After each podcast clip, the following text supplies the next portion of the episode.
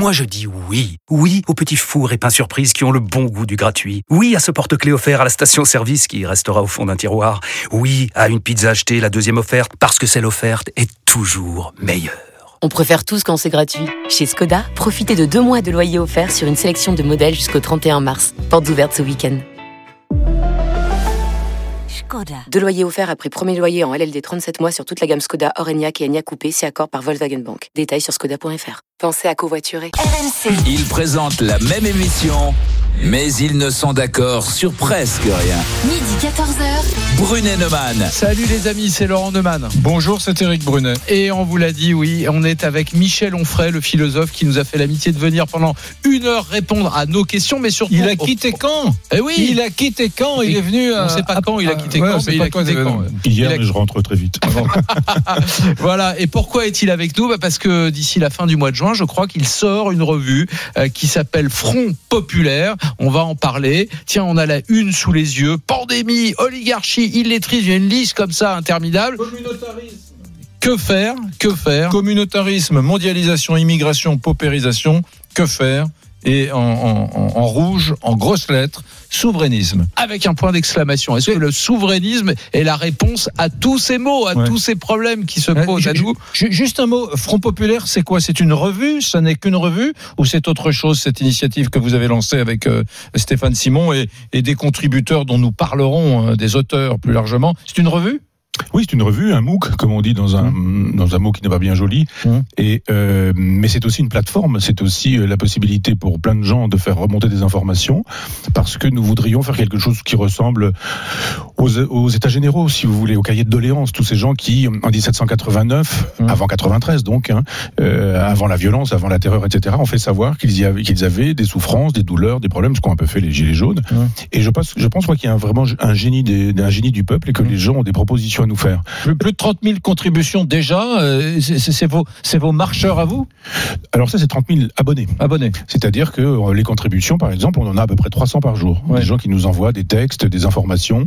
On travaille avec des fiscalistes, avec des juristes, des économistes. On a même un, un groupe police, justice, commissaire, etc. Parce que je suis autogestionnaire. Moi, je pense que le, le, le, les, les, les, gens les plus informés sur leur métier ont des choses à dire. Par exemple, pour le métier de journaliste, je présume que vous auriez envie de faire votre métier autrement et que si on vous demandait euh, comment vous pourriez faire votre métier autrement, euh, vous ne le feriez probablement pas comme le marché vous impose de le faire aujourd'hui. Et Michel Onfray, euh, le peuple, les élites, pardon, mais j'ai regardé la liste des contributeurs, euh, c'est plutôt l'élite, hein, vos contributeurs, Philippe de Villiers, Mathieu Boccoté, hein, qui est docteur en sociologie, qu'on connaît bien, hein, c'est un mmh. conservateur, mais on le, on le, connaît bien, il, il est brillant dans, dans le Figaro, euh, Jean-Pierre Chevènement, Barbara Lefebvre, Didier Raoult, voilà, c'est pas vraiment le peuple contre les élites, ce sont les élites qui parlent au peuple.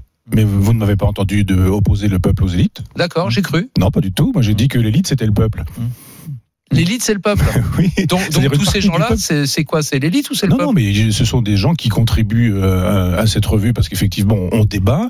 J'ai fait savoir que nous réunissions les souverainistes de droite, de gauche, virgule, et d'ailleurs, et de nulle part. C'est qui d'ailleurs les souverainistes de gauche? Eh ben, euh, vous avez cité par exemple le nom de Jean-Pierre Chevènement, vous avez euh, Georges Kousmanovic par exemple, enfin euh, d'une certaine manière. Dissident de, de, la France insoumise. Oui, hein. oui, oui, vous allez m'agacer Neumann là parce que c'est, on en parle, oh, on a préparé cette émission ensemble. Laurent, sa thèse, hein, Laurent, c'est que il y a beaucoup de gens qui viennent de la droite chez vous dans la plateforme Front Populaire que vous mettez en œuvre. Mais en revanche, j'ai dit les, les, les, mecs de gauche sont assez rares. Vous pouvez pas dire ça parce que ça c'est la, c'est l'erreur de. Mais je parle des contributeurs. Oui, hein. bien. D'abord, ce sont les, les contributeurs. Enfin, c'est le premier numéro. Il, oui, il y a, non, non, mais il y a ah oui, les contributeurs du, du premier numéro. Bien sûr. Parce qu'on a, il y a pas Olivier Faure, ça très malheureux. non, on, a, on a confondu les gens qui, qui s'abonnaient avec des gens qui contribuaient. Voilà pourquoi euh, on a donné trois ou quatre noms, dont Robert Ménard, dont euh, Alain de Benoît, en disant Michel Onfray séduit surtout l'extrême droite, etc. Je rappelle quand même qu'on donne les, les 1000 premiers noms et que Libération extrait 4 noms. C'est-à-dire ça fait 0,4% si je compte bien. Ouais. 0,4% de gens dont on peut dire qu'ils sont d'extrême droite, après ça il faudrait en débattre, euh, mais 0,4% c'est pas surtout, on ne séduit pas surtout. Ouais. C'est-à-dire que tous ces gens, moi j'ai pas envie forcément de jouer l'élite en disant euh, regardons cette élite, et puis j'ai plutôt envie de jouer le peuple en disant quand on, on travaille avec des, ce que j'ai dit tout à l'heure, des fiscalistes, des commissaires de police, ou des gens du métier, des gens du cinéma, on veut pas savoir s'ils sont de droite ou de gauche. On veut savoir s'ils ont des idées, s'ils sont mécontents de la situation, et ils sont mécontents de la situation, et ce qu'ils proposent pour en sortir. Mais nous, on vous a fait venir aussi pour une raison. On veut savoir, on veut vous entendre sur la gestion de la crise qu'on vient de vivre et Mhm. qu'on va continuer sans doute à vivre. Mhm. Est-ce que le gouvernement a bien ou mal géré cette crise sur le plan sanitaire, sur le plan économique, social? Qu'est-ce qu'il faut faire demain pour euh, sortir de, de, de, de cette crise? Alors d'abord, un mot sur la crise sanitaire, parce que on vous a entendu déjà, vous avez été très sévère sur le, sur le gouvernement à propos des masques, à propos des tests, Mhm. etc. Mais très honnêtement, quand on regarde ce qu'ont fait d'autres pays à côté de nous, à l'exception notoire de l'Allemagne, bah la France a fait, pas fait pire que les autres. Il y a même eu un article du New York Times pour dire bravo les Français, on comprend Mm. pas. Macron, il nous a bien protégé, il, il a bien protégé les Français de, de cette crise sanitaire. Et plus il fait bien son job, plus on l'attaque, plus on le déteste. Bah, écoutez, on, a, on lit pas les mêmes journaux, on n'a pas les mêmes admirations. Je suis, je euh, plutôt en frais sur cette affaire, hein, mon Parce que, hein. écoutez, moi j'étais sur un plateau de télévision le 28 janvier. Et il y avait là un médecin euh, qui disait que ce serait une grippette. Moi j'ai dit, écoutez, je suis pas informé, j'ai pas de. C'est ce qu'avait dit Didier Raoult. Hein.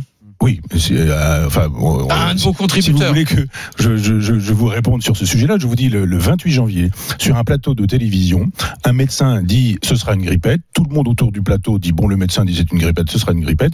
Moi je dis avec juste l'information que j'ai, c'est-à-dire je vous écoute à la radio, à la télévision, je lis les journaux, etc.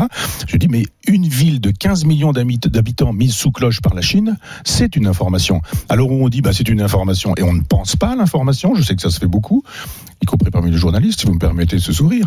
Mais je veux dire que si vous prenez l'information, vous dites la Chine n'a rien à faire de perdre 300 000 habitants ou pas. C'est un régime totalitaire qui se moque éperdument, qui est plus ou moins d'habitants, c'est c'est pas un problème.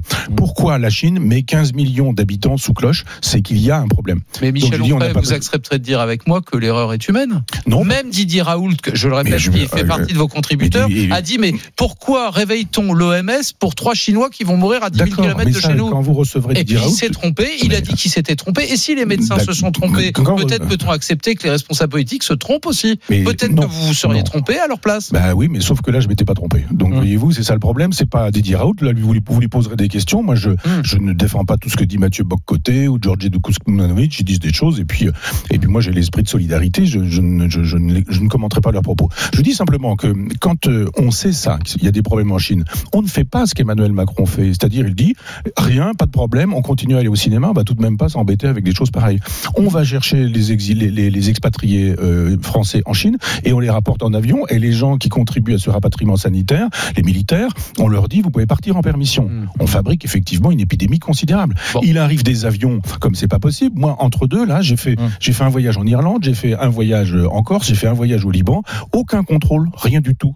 On voyait que je ne sais plus combien, une vingtaine d'avions descendent tous les jours. Pardon, Eric, hein, je- Ouais. mais là, vous m'évoquez une autre question. Non, pas du Si tout. vous aviez- me demandez attendez, comment si la vous avez- crise a été Non, non, non, si vous aviez Je raison.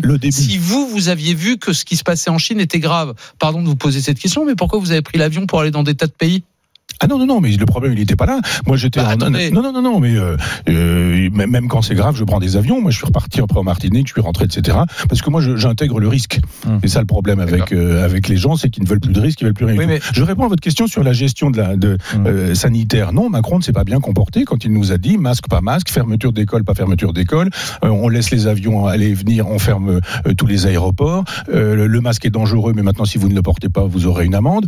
Hum. tout- je je vous écoute, euh, Michel Onfray, et, je sais que là, il y a une analogie intéressante, c'est qu'à travers cette crise que nous avons traversée, qui nous a vraiment tous marqués, touchés, fait souffrir collectivement, nous avons eu peur aussi, il faudra un jour qu'on parle de cette peur collective, euh, vous, plaquez en gros votre lecture de la société française et, du monde d'ailleurs, euh, avec des choses qui vous tiennent à cœur, en particulier cette mondialisation que vous n'aimez pas. Mais, mais au fond, quand on regarde les choses de près, ce Macron qu'on taxe d'être un néolibéral, un ultralibéral, au fond, la France a été l'État le plus social dans cette euh, affaire, celui qui a le plus soutenu ses salariés, ses entreprises, avec une préoccupation, un souci extraordinaire que, que, que, que, que toutes les populations du monde ont, ont jalousé. En réalité, votre Macron euh, libéral, il a plutôt été jacobin, et, et, et, et Je ne finalement... veux pas dire. euh, on peut être jacobin et libéral. Hein. Euh, euh, D'où sortez-vous du- que- enfin, euh, 12 d'où millions de salariés au chômage partiel, c'est pas très libéral. Non, mais je, veux dire, je, je trouve extraordinaire que vous soyez devenu souverainiste. Ouais. C'est formidable. moi. J'adore. Là, vous êtes en train de dire la France ceci, la France cela, la France Ouais. a fait ceci, la France a fait cela, mais pas l'Europe. Donc ça fait des années qu'on nous dit de moins en moins de France et de plus en plus d'Europe. Mm. Et puis là, on a un pépin. Il se passe quoi? L'Europe, elle disparaît. Le- le- euh, l'Allemagne fait son truc dans son coin. Les Italiens, on les laisse tomber. On voit arriver euh, des Russes, par exemple, ou des Cubains Mm. euh, en Italie. On se dit, mais qu'est-ce que c'est que cette Europe? Donc le souverainisme dont tout le monde nous dit depuis 20 ans que c'est un gros mot, que c'est une grossièreté, que c'est une insulte, que c'est méprisable, que c'est méprisant, etc. Eh bien, d'un seul coup, tout le monde devient souverainiste. Et on dit, ah, mais il a été formidable, notre chef de l'État. Il a été anti-européen, il a été anti-maastrichtien. Il a repris les, les, les, les- rênes en main en disant, on va faire ceci, on va faire cela. Maintenant, vous en parlez comme si c'était passé, cette aventure. Mais on en parlera quand ce sera vraiment passé. Et ce sera passé dans un an ou deux, si tant est que l'épidémie disparaisse. Je pense simplement que la gestion de la crise, on verra ce que c'est plus tard. Mm. Quand tout le monde aura repris, quand on verra les dépôts de bilan, les faillites, les suicides, je ne parle pas de ce dont vous avez parlé un petit peu tout à l'heure, c'est-à-dire de, des souffrances des gens qui, se, qui, qui vont divorcer, qui vont, euh, il y, a eu- il y aura probablement eu des coups, des mauvais traitements pour les enfants, des enfants qu'on n'a pas emmenés à l'école parce qu'encore aujourd'hui on estime qu'ils n'ont pas besoin d'aller à l'école. Je pense que le temps du bilan n'est pas encore venu. Vous savez quoi Je vais vous répondre et sur le, le temps du bilan et sur euh, ce que vous avez dit à l'instant sur l'Union européenne. Mais d'abord, je voudrais qu'on aille au 32-16. C'est parti. RMC, Brunet-Neumann. 32-16. Et nous accueillons à Toulouse, hein, il a fait le 32-16 pour échanger euh, avec Michel Onfray. Il s'appelle Florian, il a 35 ans. Salut Florian. Bonjour Eric, euh, bonjour Laurent, bonjour Monsieur Onfray. Bonjour. On t'écoute. Euh, non, en fait, moi, je, je- j'appelais pour par rapport euh, déjà à la gestion de la crise. Je, je trouve ça un peu sévère euh, de dire que le gouvernement ou la France en général a vraiment mal géré cette crise. Moi, je suis à l'hôpital. Je veux savoir que les, euh, les hôpitaux et donc euh, via les gouvernements, les ARS, etc., se sont ont réagi assez rapidement finalement. Même s'il y a eu des couacs au début, notamment sur les masques, j'avoue, et sur les tests, on a quand même été assez efficace à l'hôpital sur la gestion. Ouais, L'hôpital, oui, peu mais peu de collaboration avec la médecine de ville, tu sais bien. Les, les, les cliniques privées, 60% de l'hospitalisation en France, de la chirurgie, hein, les cliniques privées euh, qu'on n'a pas voulu mettre dans la boucle tout de suite. Euh, on a préféré faire des grands transferts sanitaires de ville à ville, de l'Est à Nantes, à Bordeaux, alors qu'il y avait souvent le, à 100 mètres de l'hôpital une clinique privée avec euh, 50 respirateurs.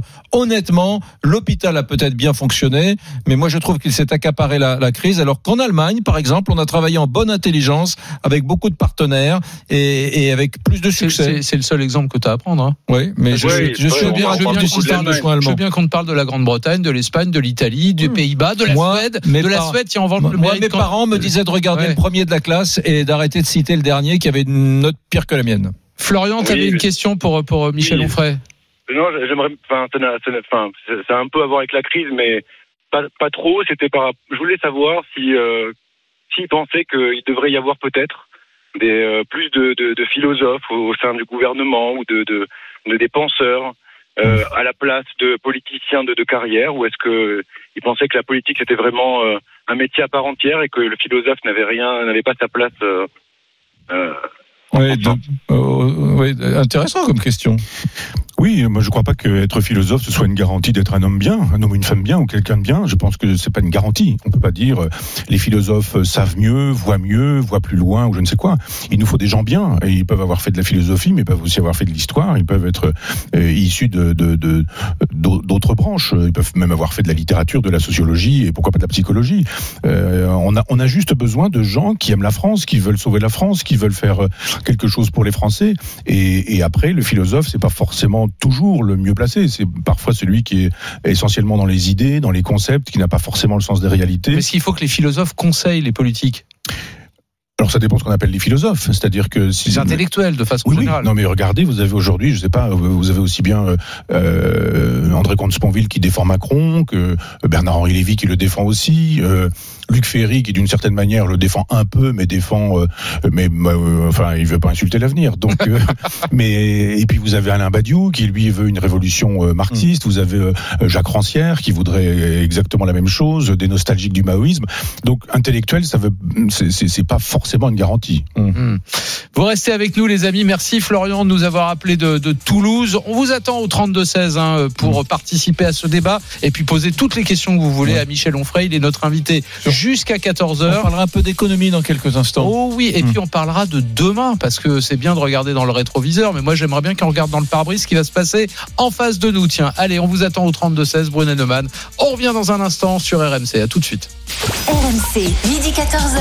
Brunet Neumann et vous au 32-16. RMC, midi 14h. Brunet Neumann. Éric Brunet. Laurent Neumann. Les amis, RMC vous offre vos prochaines vacances dans Brunet Neumann. Là, chaque jour, vous pouvez gagner votre séjour bel en bras d'une valeur de 2000 euros. Vous profitez d'une semaine de vacances en famille ou entre amis partout en France, à la mer ou à la montagne, dans le respect des normes sanitaires édictées par le gouvernement. Et Eric, tu vas me dire comment on fait pour gagner Ah oui, comment fait-on pour gagner? Ah bah c'est très simple. RMC, vous envoyez RMC au 732-16, RMC au 732-16 et avant 14h, on vous appelle en direct dans fin d'émission pour vous dire si vous avez gagné et qui a gagné, mon petit Eric? Le philosophe Michel Onfray, notre auditeur, ce n'est pas du Notre invité. Notre invité. J'ai dit notre auditeur, pardon. Oui, oui, tout est dit quand on a mais, dit ça. mais il est aussi notre auditeur. Je suis juste là pour vous écouter. Dites-le que vous écoutez Brunet Neumann tous les jours. euh, cela dit, il vient euh, sur RMC depuis, de, depuis longtemps, hein, Michel. C'est quelqu'un qui, à travers les grandes gueules, qui a toujours longtemps été présent dans notre chaîne de façon très régulière. Il l'est toujours d'ailleurs. Lisa Marie, pendant la pub, tu me disais qu'il y a beaucoup de questions très concrètes sur ce, cette nouvelle revue Exactement. qui va être lancée Front Populaire à l'initiative de, de, Michel Onfray et de Stéphane Simon. Euh, alors, je, alors vous je êtes nombreux à nous demander quand et où sera disponible votre revue euh, Front Populaire? Mmh. Et vous m'avez répondu euh, pendant la publicité. Donc le 23 juin, si je me trompe pas, ce sera disponible en kiosque. Le 25 juin en librairie et le 18 juin, vous avez choisi euh, cette date. Euh, euh, non, Par le, hasard. le- euh, pas par hasard, bien sûr, pardon. Euh, c'est l'ouverture de votre plateforme numérique. C'est bien ça. Je me trompe ça, pas. c'est ça. Et on Ah, attends, attends, il y a plus important. Il y a plus important. Si vous allez sur la plateforme, c'est 2,50 euros par mois. Et si vous achetez la revue, c'est 14,90 euros. C'est bien ça? Non, mais il faut tout dire. Il faut tout dire, c'est vrai. Je pense qu'on a tout dit là. Et, et pourquoi ce, ce titre euh, euh, Front Populaire? Je, je, je sais qu'il était jadis la propriété du Parti communiste. Et, euh, bon, ben, il est tombé dans le jachère, ils l'ont pas utilisé, donc du coup, vous avez pu récupérer le titre euh, Front Populaire. Voilà, bon. Oui, parce que, alors évidemment, c'est pas une revue sur le Front Populaire au sens historique du terme. On n'est Oui. pas dans le détail de ce que fut le Front, le, le Front Populaire. Mais pour tout le monde autour de cette table, mais aussi les gens qui nous écoutent, les Front- le Front Populaire, ce sont les gens qui, qui ont des congés payés, Hum. euh, qui partent en tandem ou à bicyclette, qui découvrent euh, la mer. Je vais être un peu taquin, la mais pour moi, c'est ceux qui ont abandonné les républicains espagnols en 36. Oui, ça peut être C'est ceux qui ont désarmé la France, euh, qui se préparaient à, à affronter le Troisième Oui. Reich en 1940. Oui, vous avez Euh, raison. Non, mais c'est aussi ça. On va pas dire que ça n'est pas ça, puisque de toute façon, on n'est pas là. Je vous le dis pour faire euh, l'histoire du Front populaire. Mm. Euh, nous avons considéré, Stéphane, nos amis et moi, que euh, il y avait eu des avancées sociales pour le pour le pour les ouvriers, pour les gens simples, pour les gens modestes, les gilets jaunes de l'époque, si vous voulez, sans qu'une goutte de sang ne soit versée. Mm. Ce qui n'est pas le cas de la Révolution française, qui chacun sait que 1789 euh, démarre avec la Déclaration des droits de l'homme, la prise de la Bastille, etc. Mais tout de même avec des têtes coupées déjà. Mm. Et il n'y a pas eu ça avec le Front Et les populaire. Vendéens, et les, centaines de milliers de Vendéens. Bien sûr. Mm. Et, et donc, ce qui nous intéresse dans Front Populaire, c'est de dire am- on peut améliorer la condition ouvrière, la, condition des gens les plus simples et les plus modestes, sans faire couler de sang. Et puis, il y a aussi un double sens qui est euh, qu'il existe. Vous parliez tout à l'heure de la Vendée. Gracchus Babeuf a parlé d'un populicide. Ah on oui, parlait de la Vendée, hein, en disant que c'est la destruction d'un peuple.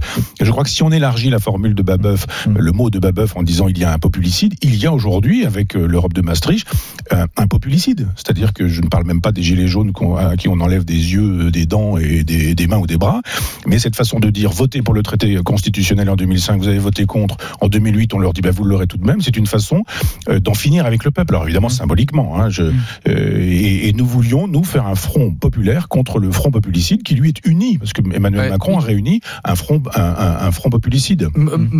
Je, je vous laisse la, la- la formule, mais c'est vrai que ce qu'on dit, le, le Front populaire, enfin l'expression Front populaire, c'est une expression que, que voulait prendre Jean-Luc Mélenchon pour la présidentielle de 2022. Ça nous a été dit, ça nous a été rapporté. Non, mais vous confirmez ça? Oui, je confirme. Et vous avez une- déposé le titre, etc. Oui, bien sûr. Bah oui. Il, pourrait être chez vous.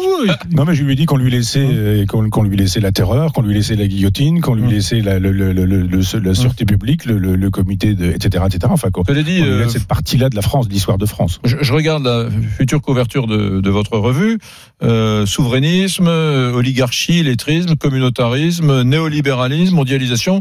Dire, il va l'acheter, Mélenchon. Il, il- il est chez vous, potentiellement, Mélenchon. Mais si Mélenchon savait ce qu'il pense véritablement, il pourrait arrêter une position et on pourrait évidemment le retrouver. Il a quand même été pendant 20 ans défenseur de. Il a voté oui à Maastricht, il a défendu, il a défendu l'Europe de Maastricht. Mmh. Vous savez que parmi ses héros, il y a Fidel Castro, euh, il y a Chavez, il y a Robespierre, mais il y a aussi François Mitterrand. Chercher les, Mmh. l'erreur ou chercher l'intrus.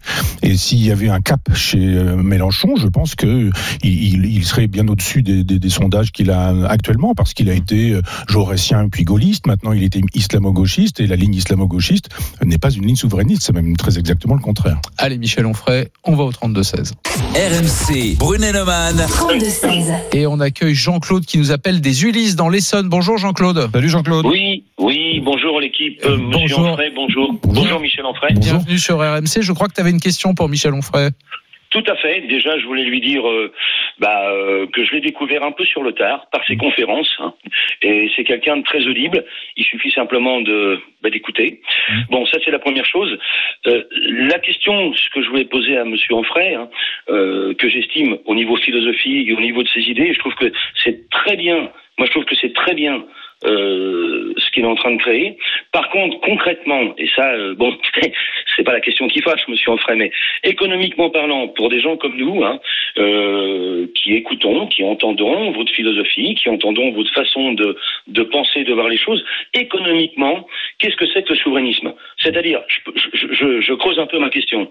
Hein, vous avez la réponse, mais certainement, mais moi, j'aimerais l'entendre. C'est-à-dire par rapport à l'Europe par rapport au pays, par rapport à la nation, qu'est-ce que c'est que le souverainisme économiquement? Ça veut dire qu'on a tellement décentralisé notre économie et nos entreprises, qu'est-ce que le souverainisme va nous amener, je dirais, pour nous? Mmh. Pour nous. Allez, je vais prendre une expression que vous n'avez peut-être pas. On va dire les gens du peuple. Oui, vous avez raison, c'est la bonne question, c'est la belle question. Euh, on peut prendre une image pour euh, répondre à votre euh, interrogation, parce que on est comme dans un bateau actuellement qui s'en va en direction d'un iceberg. Alors certains pensent qu'on y y est déjà, qu'on l'a déjà percuté. Et le souverainisme, c'est l'art de reprendre les commandes. Donc c'est pas suffisant. Vous allez me dire, quand on a repris les commandes, on en fait quoi? Le souverainisme, c'est de dire, nous voudrions pouvoir refaire de la politique. C'est-à-dire, nous pourrions décider de notre monnaie, par exemple. Le Chevènement avait opposé la monnaie commune à la monnaie unique. Et il y a une réflexion à faire sur ce terrain-là. Et moi, j'avoue mes incompétences. Je suis pas fiscaliste, je suis pas économiste, je suis pas doué en économie, je suis un culte en économie. Et nous travaillons avec des gens qui nous, qui, qui nous permettent de penser la faisabilité de ces choses-là. Évidemment, le souverainisme, c'est pas non plus le nationalisme. Alors ça, évidemment, c'est la propagande qui consiste à dire un souverainiste, c'est un nationaliste, un nationaliste, il restaure les frontières. Les frontières, c'est du barbelé, c'est du policier avec des, des chiens loups, et c'est des On les a un peu miradors. restauré les frontières pendant le Covid-19. Hein. Bah, je ne le fais pas dire. on s'était tous réjouis hein. de cette Oui, restauration. Et à ce mais micro, attendez, attendez, attendez, parce que Michel que- Onfray, vous dites tout ce que le souverainisme n'est pas. Moi, la question de Jean-Claude, c'est qu'est-ce qu'est le souverainisme? J'allais y arriver. C'est-à-dire que quand on a repris les manettes, alors effectivement, euh, on met euh, cap à bâbord, à tribord, il faut savoir. Euh, évidemment, nous allons faire un numéro sur le sur l'Europe. Nous sommes européens. Nous sommes européens dans cette revue. Euh, simplement, cette idée qu'il n'y aurait euh, de, de défense de l'Europe que quand on est un libéral, c'est une euh, c'est une propagande. Mm. On peut être un, un souverainiste et en même temps défendre une Europe des nations, Mm. c'est-à-dire passer des contrats mutualisés, fédérés, avec une Europe qui se fait avec des nations qui conservent leur identité. C'est très exactement, c'est pas une idée très Oui, oui. originale, hein, c'est celle du général de Gaulle. hein. Pardon, la question de Jean-Claude, c'est dans un monde Oui. mondialisé, Oui. un pays comme la France qui agirait de façon souverainiste, Oui. ça voudrait dire quoi Tout seul dans son coin, la France, dans Oui. un monde qui mais s'est bien sûr mondialisé que non, mais ça c'est la propagande. Non, c'est une Mais- question qui oui, se non, mais pose. je- non, je- j'entends bien que vous me le disiez, mais je veux dire, ça fait 25 ans qu'on nous dit que le souverainisme, c'est le rétrécissement sur soi-même, que c'est le bellicisme, que c'est le nationalisme, que c'est la guerre, etc. Mais pas du tout. C'est l'art d'être maître chez soi. C'est pas l'art euh, de, de, de transformer son pays en, en, en vaste prison. Euh, il faut que nous repensions le monde. Il faut faire de la géostratégie et de la géopolitique. C'est-à-dire que nous devons entretenir des relations avec la Russie. Ah, mais j'insiste, je me fais le. Pardon, pardon, Michel Onfray, je me fais le porte-parole de Jean-Claude. Concrètement, ça change quoi pour le peuple? Lui dit, Jean-Claude, le peuple Oui. c'est moi. Qu'est-ce que ça va changer Non, mais ce qu'il semblait dire, c'est que l'économie est tellement mondialisée qu'on va par, euh, vous prenez une grande entreprise Non, du CAC 40 Eric, française. pardon, Jean-Claude, On- il pose pose une question simple. Oui, mais- Concrètement, dans ma Eh vie, bien, il ça change quoi Eh bien, on, va lui, on va économique lui répondre concrètement, en lui disant effectivement que euh, quand il s'agira de décider de la durée du temps de travail, euh, c'est pas Bruxelles qui décidera, c'est le c'est le peuple français. Quand il s'agira de décider, Mais en France, il y a les 35 heures, il n'y a pas les 35 heures dans toute l'Europe. on mais est mal 35 barré. les- Les, Français, les, Non, les vous leur proposez la semaine de 28 heures. euh, ils, Pas du tout. Ils, ils disent Le- oui, le- alors le que les Suisses disent non. Le temps de travail en. Europe, c'est 48 Si heures maximum, nous on est à reconstituez- 35 mais heures. si vous reconstituez le travail, vous n'avez plus à poser la question en termes de, de, de quantité de travail, mais en termes de qualité de travail. Je pense que si on fait cette plateforme, c'est justement pour que les gens nous disent on pourrait organiser le travail autrement. C'est pas 35 ou 38 heures. Il vaut mieux effectivement travailler à- de manière extrêmement efficace pendant 20 heures que de ne rien faire pendant sûr. 40. Mais, tout le monde est d'accord là-dessus. il y a des dirigeants politiques qui appliquent le souverainisme dans, dans le monde.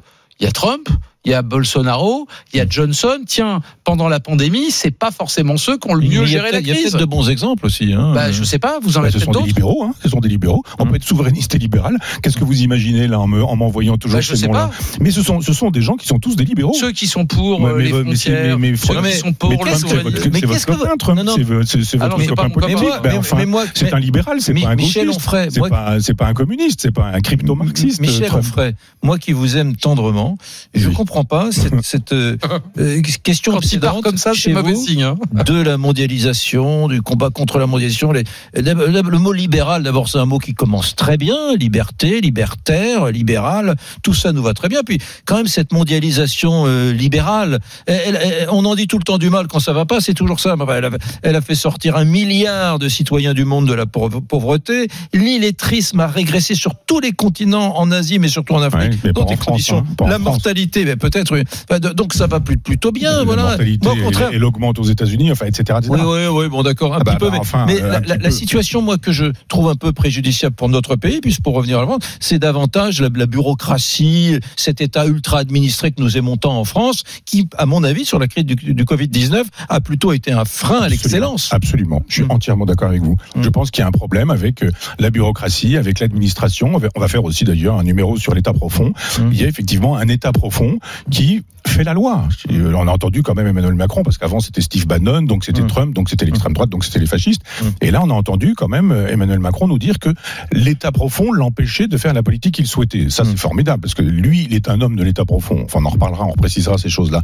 Mais oui, vous avez raison, effectivement, il y a une administration trop lourde, une bureaucratie trop lourde. Pour quelle raison? Mm. Parce qu'il y a des textes de loi trop lourds qui viennent d'Europe aussi. Mm. Je, je réponds à, à ce monsieur qui posait tout à l'heure sa, sa question. Mais dans son quotidien, il pourra manger d'autres choses que des saloperies mondialisées. Mm. C'est-à-dire de manger de la viande qui aura été produite, je sais pas où, au Venezuela, qui aura été traitée en Chine, qui aura été emballée en Autriche et qui va arriver sur sa table, alors que s'il regarde par sa fenêtre, il y a des vaches qui sont juste en face et que le paysan est en train de crever parce qu'on lui paie pas correctement le prix de, de, de, de, sa viande. Ça va être la même chose avec son poisson, ça va être la même chose avec son potager, ses légumes, ça va être la même chose avec son temps de travail, ça va être la même chose avec son école, avec sa santé. Mm. Est-ce que effectivement à l'école il va falloir obligatoirement enseigner euh, le- le- le- la, la- la doctrine LGBT par exemple Est-ce qu'on a absolument envie de ça Alors que là on est en train de dire en même temps que Autant en emporte le vent est un film raciste, que va être un film fasciste parce que les hommes aiment les femmes et que quand même euh, c'est pas une bonne chose que ceci que cela. Mm. Reprendre en main sa destinée, c'est ça le souverainisme, ça rend possible une politique faite par C'est- les gens. Vous avez un exemple de pays dans le monde qui,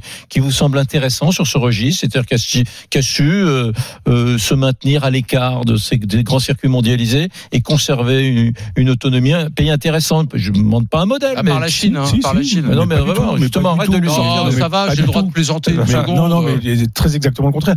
Avec toutes les limites, parce qu'on on va, re- on, on peut retrouver le, le détail de, de, de, de- de points avec lesquels je suis d'accord, avec lesquels je suis pas d'accord. Mais la Suisse, Oui, la, la Confédération helvétique, Mhm. est un est un endroit où effectivement il y a des votations.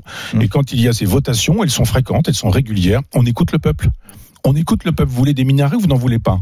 Et là, on dit en, en France, c'est Vous voulez la sanctuarisé. semaine de 35 heures, ils avaient collectivement estimé qu'il n'était pas assez Et le, et le SMIC Eh à bien- 4000 euros, ils ont dit non. Ouais. Eh bien, parce que effectivement, il y a une éducation, j'allais dire nationale. Il y a une éducation. Grande maturité démocratique. Mais bien sûr, et c'est pourquoi nous on est dans il y a une expression chez Proudhon qui s'appelle la démopédie, l'éducation du peuple. Si vous éduquez le peuple, le peuple, que vous ne le méprisez pas, que vous ne l'agressez pas, que vous ne lui envoyez pas la police, la gendarmerie, etc., et que vous lui expliquez qu'il faut faire des efforts, qu'en contrepartie l'État fera des efforts aussi, c'est-à-dire repasser un contrat social, eh bien on est capable de remobiliser tout un peuple.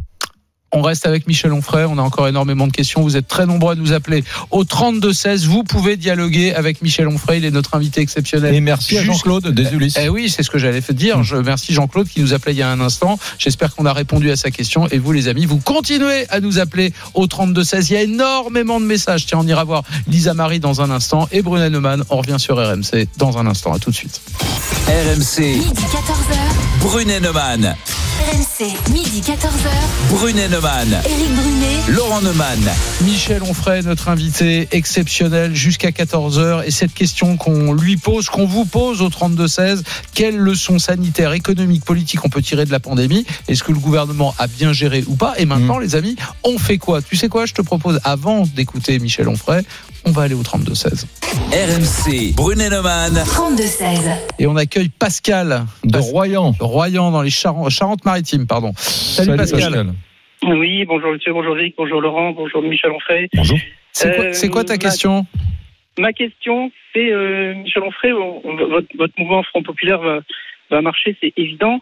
Euh, Est-ce qu'au bout du compte, vous allez trouver un candidat en 2022 que vous allez valider, légitimer et soutenir? Hmm. Euh, Parce que vous y allez, je sais que ça vous emballe pas. Mais euh, est-ce que quelqu'un va trouver grâce à vos yeux? Est-ce que vous seriez prêt à vous engager derrière un candidat en 2022 avec votre mouvement? Oui, parce que c'est un projet politique quand même. C'est un peu les, les gens qui vont s'abonner à votre revue qui sort à la fin du mois Front Populaire. C'est un peu vos marcheurs à vous. Vous marchez pour qui? Pourquoi? Pour des idées. Et, en même temps moi ce que je souhaite c'est qu'il y ait un candidat qui porte euh, qui porte le peuple aux, prochaines présidentielles donc au départ avec Stéphane on a déma- démarré ça vraiment euh, tous les deux avec euh, avec quelques amis de, de Télé Paris vraiment sans subvention. On n'a pas demandé de subvention parce qu'on a envie d'être cohérent. Et puis c'est devenu un succès. Donc le- succès oblige. Donc on a effectivement aujourd'hui on dispose d'abonnements. Donc on dispose d'argent et on se dit avec cet argent on va pas partir aux îles Caïmans et on va pas non plus acheter cigarettes, whisky et petites pépées, dit, eh bien, on va pouvoir faire des choses plus intéressantes encore. Mhm. Donc, cette plateforme, c'est l'occasion, je disais tout à l'heure, de faire des, un cahier de doléances, des états généraux et de, de fabriquer un programme. Donc il n'y a pas, il y a pas, pour répondre à la question de Pascal, il n'y a pas, à l'heure où on se parle, dans le paysage politique, Non. médiatique, intellectuel, euh, euh, etc., une personnalité, un personnage qui correspondrait aux idées que vous, Michel Onfray, vous défendrez. Pas du tout, aucune personne. D'où la que- question que plein de gens se posent, mais pourquoi vous n'y allez pas vous-même? Mais parce que je n'ai pas les compétences, j'ai pas le goût, j'ai pas le talent, j'ai pas l'intérêt, j'ai pas les connaissances, j'ai pas, je, je, je suis aussi philosophe d'une certaine manière. Et Je- modeste, donc. plus, non, non, Parce que pas le ça, nombre mais- de gens, le nombre de gens qui n'ayant pas les compétences, le talent, etc., Oui. se voient Ouais, quand même tu candidat. penses Ah bah je peux te faire la liste, elle est longue. Hein. mais moi, vous savez, tu veux qu'on je- parle de Bigard Tu veux qu'on parle Ah bah de oui, Attends, ouais. je peux je peux te faire la liste. Hein. Oui, moi, je cuisine, je fais mon marché régulièrement, je fais mes courses et je veux pouvoir continuer à vivre comme ça. Mm. Et ça n'est plus possible, ça n'est plus pensable. Donc ma liberté, il n'y a rien de plus précieux pour moi, donc il n'est pas question d'y aller. Simplement, si des gens sont capables de porter ce projet-là et, et que euh, ils ont envie d'y aller, ben on en parlera le moment venu. Mm. Mais je, je trouve intéressant d'avoir des commissaires de police ou des policiers qui nous disent on a envie de travailler avec vous, ou d'avoir des fiscalistes et des juristes qui nous disent on va on va travailler avec vous. Je vous rappelle quand même que la Constitution de 58 nous dit que le- la démocratie c'est le pouvoir du peuple par le peuple pour le peuple, Mm. et nous sommes tout bêtement sur ce sur cette ligne-là. Hum. Il y a beaucoup de gens qui vous disent, euh, Michel Onfray, euh, on voit bien euh, contre quoi il se bat. Hein. Il se bat contre la mondialisation, le cosmopolitisme, l'islam, en tout cas dans certaines de ses versions, euh, l'Union européenne, l'immigration, le libéralisme. Je parle Mhm. pas de l'ultralibéralisme, les médias même. Vous tapez à bras raccourcis sur les médias. Mais euh, il défend quoi, Michel Onfray Non, je défends- On voit ce qu'il attaque. Qu'est-ce mais qu'il aime qu'est-ce qu'il aime Les circuits courts. Alors d'abord, d'abord quand vous dites que j'attaque l'immigration, c'est pas vrai. Quand vous dites que j'attaque l'islam, c'est pas vrai. Non, Ah non, oh, mais vous- c'est quand même euh, c'est quand même violent de dire une chose pareille. Euh, je, je suis pour l'immigration. Je dis qu'elle doit être choisie et contrôlée. C'est pas être contre Comment l'immigration. on choisit l'immigration? Eh ben, on fait de telle sorte qu'on accepte les gens qui désirent la France, qui ont envie d'être en France parce que ils aiment la France. Bah, par Les gens- exemple, en France, il y a 60 000 étudiants étrangers. On les garde Oui, ou on bah, les garde bien. pas? Bah, bien sûr Ceux-là, on les garde. Très Bah, bien. bien sûr qu'on les Euh, garde. le, tout- le regroupement familial, c'est à peu près 40 000 personnes par an. On les garde ou pas, ceux-là On supprime le regroupement après, familial? il faut que le- le- la, France soit capable de dire voici les conditions d'acceptation euh, de, euh, de- de- de- du fait que vous puissiez devenir français. Donc, si tout à coup, où le peuple, via ses représentants, dit euh, ça y est, on a atteint un seuil, il y a trop d'immigrés, le regroupement familial, on l'arrête. Bah oui, pourquoi pas Je dire, Pourquoi le, le peuple n'a pas le droit de donner Sur le son plan avis des droits humains, c'est compliqué non, non, à je- défendre. les hein. droits humains, il y a aussi, vous savez, les droits des gens qui disent, mais nous, on n'a rien. Moi, je vais dans, je- je- dans mon village natal, il y a des gens qui disent, nous, on n'a rien du tout. Les projets, les plans, etc. Si on est un gamin pauvre, si on est un fils de pauvre, si on est un enfant de classe modeste, si on est paysan, si on est épicier dans un village, Chambois, mon village natal, je vois bien, les gens disent, mais l'État ne fait rien pour nous. Ils ont fermé l'école, ils ont fermé la mairie. Ah, Ils ont... c'est vrai, ça Ah c'est vrai. Vous allez un petit peu plus loin, on dit, ah ben, ils ont fermé la maternité, Non, etc. mais ça, c'est la faute des Alors, libéraux, non, mais des amis d'Éric Brunet. on, veut, on veut moins de services publics. Mais Bah, si, voilà écoutez, si, non, non, mais- on si, si on a- qui marche. Je reprends sur cette question du regroupement familial. Si on a l'argent qui permet de sauver les petites écoles, les petites, euh, les, les- les- petits villages, etc., etc., eh bien, allons-y pour le regroupement familial aussi. Vous le savez très bien, vous avez un budget personnel chez vous. Vous pouvez pas aller au-delà de votre budget. Vous n'allez pas vous dire, tiens, je vais m'acheter un jet privé. Je sais pas, je connais pas l'état de en, votre gros, fortune. en gros, si je résume, c'est on commence par s'occuper de nous avant de s'occuper des Bah, autres. ça me paraît un truc Vous un êtes- peu étonnant qu'on puisse dire on va commencer par s'occuper des autres parce que c'est ça le problème. L'alternative, c'est pas on s'occupe de tout le monde, ça Hum. c'est trop gentil, c'est c'est c'est c'est des c'est les bisounours. Il y a un moment donné où vous c'est pareil. C'est-à-dire votre budget c'est d'abord pour vous. Si vous n'allez Je pas vous pousse un peu. Hein. Non, ce que, vous bien, dites, vous ce que vous dites, c'est pas loin Non. de la préférence nationale. hein. mais oui, mais Mais alors c'est- Et alors, c'est quoi la préférence Bah, nationale parce que c'est là où je voulais vous emmener. Eh ben le souverainisme et la préférence nationale, ça se la- la ressemble. prochaine Ouais, la question, préférence nationale, elle, elle existe dans les faits, puisque constitutionnellement, un Français a plus de droits en France qu'un qu'un Tchèque et qu'un qu'un Uruguayen. Euh, Et pourquoi, par exemple, les, défenseurs de Maastricht seraient pour la préférence européenne? C'est-à-dire la préférence européenne, c'est défendable, mais la préférence nationale, c'est pas défendable. Mmh. C'est normal que les gens qui paient des impôts soient prioritaires, qu'on ne dise pas aux gens vous avez payé des impôts, mais en même temps, il va falloir payer votre hospitalisation, il va falloir euh, faire de telle sorte que vous alliez aille- ailleurs à l'école. On va détruire tous les services euh, administratifs qui sont les services qui Mmh. normalement prennent, Mais- imp- prennent soin de vous. Pardon. Mi- Michel Onfray, vous qui avez le cœur à gauche, euh, qui venez de la gauche, vous, vous voyez bien que vous êtes en train là de, de, de, de, de- de détruire, de déconstruire toute cette idéologie des années 80. un Oui. peu, Vous disiez oui, oui, Mais vous avez raison. Il faut aimer l'autre, accueillons. Euh, L'immigré, c'est une chance pour la France. Les valeurs etc. universelles. Euh, Non, non, mais, Mais je- les au fond, défends. La, la gauche a beaucoup abîmé ce pays par manque de réalisme Ah, ben pendant ça, je des ne vous le fais pas décennies. dire. Je ne vous le fais pas dire. J'ai l'âge qui me permet, moi, aujourd'hui, d'avoir vu comment euh, la gauche s'est comportée. Moi, j'ai voté en 80 pour des idées qui sont toujours les miennes. J'ai voté Mitterrand en 80 pour des idées qui sont restées les miennes. Éric Zemmour aussi. Hein. Tous ces- je, je parle pas de Si, je vous je, dis. je- je dis, je vous dis simplement qu'aujourd'hui, quand ces gens-là ont changé d'idée, Mm. ils me disent, Onfray, il est devenu de droite. Je dis, excusez-moi, mais c'est vous qui êtes devenu de droite. Mm. Euh, Quand euh, Mitterrand fait son virage libéral en 83, Mm. quand en 92, il dit, on n'a plus besoin d'une souveraineté nationale, maintenant c'est l'argent qui va faire la loi à partir de On a l'Europe. besoin d'une souveraineté européenne. Pardon Il y a- on a besoin d'une souveraineté européenne. Vous avez raison, mais d'abord la souveraineté française. D'abord la souveraineté française et après on fabrique un contrat. C'est la même chose, je vous dis, les gens ils comprennent très bien. Si vous dites j'ai dans mon frigidaire de quoi nourrir 10 personnes, je fais pas des soirées avec 50 personnes parce Mm. qu'il y a des gens qui vont être mal, mécontents et c'est normal. Nous avons des budgets, les budgets ne sont pas illimités. Les impôts, il y a une fuite fiscale, il y a une fraude fiscale qui est considérable. Il y a de l'argent dans les, dans les, dans les paradis fiscaux, c'est considérable. Si vous n'avez que 10 euros à dépenser, vous n'avez pas 150 euros à dépenser. C'est d'une, c'est d'une banalité euh, incroyable. Et c'est ça la préférence c'est- loin d'être acquis en France. Ah bah bien sûr. Merci Michel Onfray d'être venu nous voir. Alors bon. il faut répéter, hein, que vous soyez d'accord avec Michel Onfray ou pas, que vous ayez envie de lire ou pas Front Populaire, il faut quand même rappeler que ça sort dans les kiosques le 23 juin, le 25 en librairie, que la plateforme elle ouvre le, le 18 juin et que Front Populaire ça coûtera 14,90 euros. Voilà, et que c'est fa- fabriqué, ce projet a été imaginé par Michel Onfray. Un produit Et made son in, France et Simon, souverainiste. qui est là. imprimé Voilà. en France. euh, voilà, ouais. Merci Michel Onfray. Vous restez avec nous parce que dans un instant, on est vendredi. Et le vendredi, dans Brunet Neumann, il y a une tradition. C'est euh, la question qu'on pose au notaire. Vous allez voir, c'est très concret. Vous restez avec nous parce que je suis sûr que ça va vous intéresser. À tout de suite, les amis, sur RMC. RMC, midi 14h. Brunet Neumann. RMC, midi 14h. Brunet Neumann. Éric Brunet. Laurent Neumann. C'est vendredi, c'est ravioli, certes, Oh. mais c'est vendredi, c'est aussi les notaires dans Brunet-Neumann sur RMC. Bonjour, maître Nathalie Cousigo-Suas. Merci d'être avec nous. Bonjour à tous, c'est un plaisir de vous retrouver. RMC, midi 14h. Brunet Neumann. Vous avez une question, les notaires vous répondent. Alors aujourd'hui, la question, Eric, c'est Paul qui, euh, qui la pose. Il habite à Arras, dans le Pas-de-Calais. Et elle est toute simple, cette question. Elle est toute simple, mais à mon avis, la réponse est compliquée. Peut-on revenir sur un compromis de vente? Le compromis, c'est la promesse de vente, ce qu'on appelle la promesse. Je pense que Ouais. c'est la promesse de vente. J'achète une maison, j'ai signé. Voilà. Est-ce qu'on Voilà. peut le dénoncer? Ouais, Qu'on soit d'ailleurs, et j'imagine que la question vaut pour l'acheteur comme pour le vendeur. Maître. Bah, c'est une très bonne question, effectivement, Paul. Bah, tout dépend si Paul, il est acheteur ou, il est, ou s'il est vendeur. Hmm. S'il est vendeur, eh ben, il ne peut plus se désister. Il est définitivement lié pendant toute la durée de la promesse, Ouais. même si on lui propose beaucoup plus cher quelques jours après. Ouais. En revanche, l'acquéreur, c'est une autre histoire. Parce que l'acquéreur, déjà, il bénéficie de ce qui s'appelle d'un délai de rétractation. Ouais. C'est-à-dire que dix jours après avoir signé, bah, il peut très bien dire, bah, en fait, j'ai signé d'une façon un peu inconsidérée, je ne veux plus acquérir. D'accord. Donc ça, l'acquéreur le peut seul. Dix jours après la promesse, mais enfin, le Exactement. compromis. Mais euh, bon, et trois et puis, semaines pardon, après, il y a des mois après. conditions suspensives. Il y a Non, des- non, Alors, non, non, alors, non, bien sûr, non, mais on nous demande un dépôt de garantie de, garantie, de 5 oui. ou 10 Alors, du prix, de- dans du bien immobilier. dans ces cas-là, le, le prix de ces- le prix, le dépôt de garantie est immédiatement restitué. Ouais. Et le dépositaire, qu'il soit l'agent immobilier ou le notaire, a 21 jours obligatoire pour le restituer. Et donc, ça ne coûte rien à l'acheteur. Donc ça, c'est si on se rétracte dans les 10 jours. Exactement. Bon, si au bout d'un mois, ma situation personnelle change, euh, je suis viré, j'avais prévu d'acheter un bien immobilier, je suis viré de mon boulot, je me dis, ouille, ouille, ouille, c'est très compliqué, Ben, finalement, j'achète pas. Alors, Mais le délai est passé. Alors, même si le délai n'est passé, et le délai est passé, alors comme vous, comme vous le dites justement, eh ben, il y a quand même des conditions dites suspensives. Et celle qui protège l'acheteur, bah, c'est celle de l'obtention d'un prêt. Vous savez, on est maintenant dans le code de la consommation.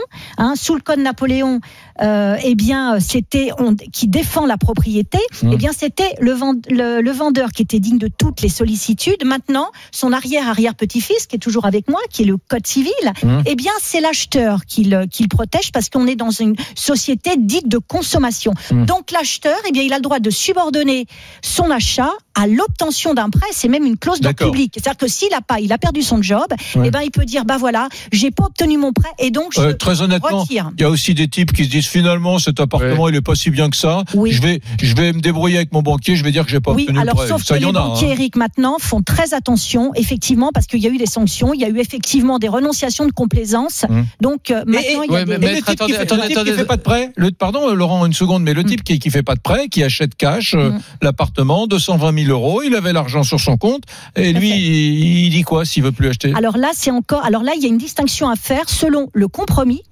ou la promesse unilatérale de vente. Alors Mm. c'est très drôle parce qu'il y a une ligne de démarcation en France, Mm. c'est-à-dire qu'il y a un fossé au, au, au nord, c'est plus une promesse unilatérale de vente. Au sud, c'est ce qu'on appelle le compromis. Mm. Le compromis, on est lié. C'est-à-dire qu'on est obligé d'acheter.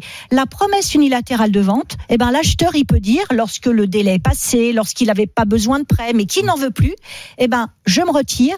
En revanche, ce n'est pas gratuit. Il perd ce qu'on appelle le dépôt de garantie, c'est-à-dire l'indemnité d'immobilisation. Moi, mon notaire m'avait dit, c'est le prix du caprice. C'est exactement Les ce qu'on 5 ou dit. 10% C'est un très bon Moi, je peux notaire. vous dire que ça m'est arrivé de vouloir acheter une maison. Avec. Il y avait la compromis, le compromis signé. L'acheteur a décidé de ne Bah, pas vendre. Et ben, et ben, le vendeur, le vendeur, pardon, a décidé de ne plus me De ne vendre la maison. Ouais. Et ben, allez lui faire un procès. Euh, je Oui, peux vous dire, j'ai décidé d'abandonner, d'abandonner, parce que sinon c'était des années de procédure. Sûr, Donc il y a effectivement histoire. ce que dit Ouais. la loi, et puis dans les faits, bah, je peux vous dire que vous faites pas un procès. mais hein. là, c'est ça, c'est un autre débat, effectivement. C'est parce que ça, prend très beaucoup de temps, effectivement, pour faire valoir ses droits. Donc ça, c'est plus embêtant, en effet.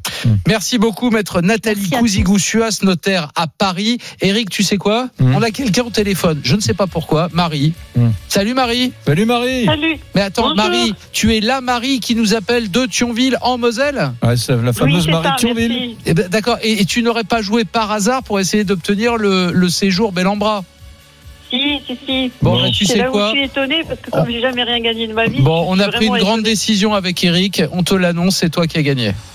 Ah, ben je vous remercie, c'est super sympa. Non, non, non, non, Non, non, non, non, mais attends, ça Non. suffit pas là, Non, non, merci. Marie. Tu vas, s'il te plaît, pousser un cri de joie tonitruant parce que ça, on n'accepte pas. Un petit truc comme ça. Vas-y, 3, 2, 1. Ah bah voilà, Ah, voilà. voilà. Et ce que j'aime, tu sais, c'est que ce cri, il est Spontané. spontané. Ouais. Voilà. Non, mais cela dit, bon, tu as compris l'idée. Tu choisis le Mais club Bellambra. hein. Tu choisis le club Bellambra que tu veux en Tu veux France. aller à la mer ou à la montagne? Euh, alors, bonne question. Si ça serait moi, ça serait la montagne, mais je pense que la personne avec qui je vais partir, ça sera certainement la mer. Il serait bien que tu décides pour toi une fois dans la vie. hein. Si tu veux aller à la montagne, tu vas à la Eh montagne. oh, Marie, c'est toi qui as gagné. Tu vas C'est partir. toi. Tu vas partir avec qui? Euh, certainement un de mes fils. D'accord, ouais, bah c'est toi qui décides. hein. Attends, il n'y a pas de raison. Surtout, Marie, bah, d'abord bravo, bravo. Et puis surtout, tu restes bien en ligne. On va prendre tes coordonnées dans un instant. Et le prochain gagnant, ce sera avec Rémi Barré. Vous continuez Et à jouer. Et merci à Michel Onfray parce que tout à l'heure tu l'as dit, restez avec nous, c'était une formule en l'air. Et Michel Onfray, il est resté derrière le studio. Il a écouté la victoire Tony Truant de Marie. Il a écouté les notaires. Tu peux Michel- libérer. mais peut-être que Michel Onfray veut rester avec Rémi Non, Barré. Il reste Michel- deux heures d'émission. hein. Vous pouvez rentrer chez vous maintenant. Bon, d'accord. Non, mais c'était intéressant la question au notaire. Oui, mais vous savez, depuis, depuis Castaner, l'émotion est plus importante que la loi.